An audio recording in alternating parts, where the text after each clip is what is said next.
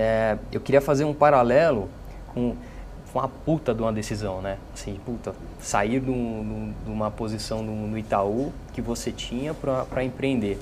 E isso, esse mesmo, essa mesma mentalidade a gente pode aplicar no nosso dia a dia para decisões menores. Por exemplo, um, alguns anos atrás, eu tive que tomar uma decisão lá no, lá no, no Itaú, é, de uma outra área me convidou para ir para essa outra área, né, para trabalhar com eles. E eu estava num momento muito interessante na minha área atual. Então, a forma como eu, como eu, eu separei foi muito parecida, assim, né? Você nunca vai ter certeza se você tomou a decisão certa ou não no momento ali. O momento é muito difícil.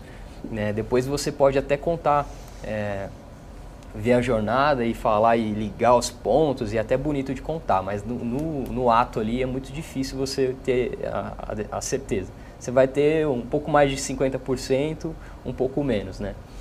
É, mas foi um, uma reflexão que me levou ali, eu usei na, na, época ali, foi bem prós e contras, papel de pão mesmo, uhum. e eu acho que vai muito do, do momento que você tá para refletir, assim, foi, eu me lembro muito bem, foi num, num domingo, peguei uma folha sulfite e comecei a rascunhar ali o que, que eu faria. E eu desenhei cenários, se eu ficasse, é, o que, que eu poderia enfrentar de, de, pontos negativos e positivos, e se eu fosse, idem, né? Uhum. E eu acho que é super importante a gente também é, levar em consideração a intuição é, no, neste, neste processo, assim.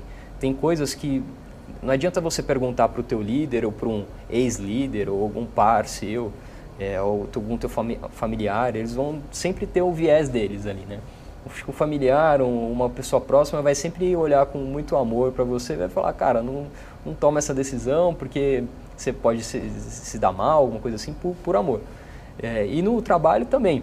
É, às vezes você vai pedir a opinião para algum, alguma pessoa de algum movimento assim interno ou sair ou alguma saída, mudança de empresa, tal.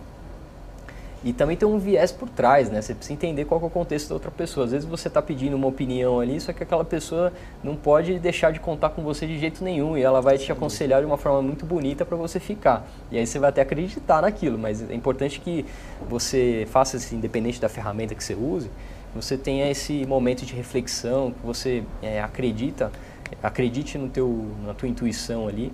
Isso eu acredito que é muito poderoso, né?